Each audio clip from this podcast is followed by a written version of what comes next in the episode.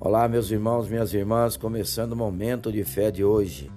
Ser cristão é na prática e não na teoria. 1 João, capítulo 4, versículo 20. Se alguém afirmar: Eu amo a Deus, mas odiar seu irmão, é mentiroso. Pois quem não ama seu irmão, a quem vê, não pode amar a Deus a quem não vê. Do que adianta falarmos de amor de Cristo se agredimos o próximo?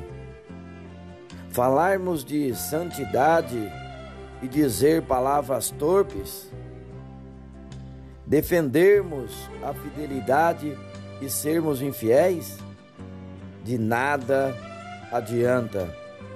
Ser cristão é na prática e não na teoria. Quando defendemos os princípios cristãos, mas não a praticarmos de verdade, damos um mau testemunho da nossa fé. Há um efeito reverso, afastamos as pessoas de Cristo. Por isso, a nossa palavra deve condizer com os nossos atos. Amar a Deus e amar o próximo são princípios básicos da nossa fé e devem ser praticados diariamente. Seja cristão em palavras e atos. Vamos falar com Jesus, fale com Ele.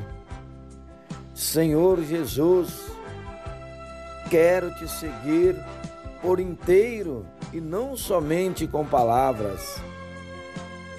Ajuda-me a ser uma pessoa melhor, um servo que reflete a tua face, Senhor. No teu poderoso nome, que assim seja. Amém.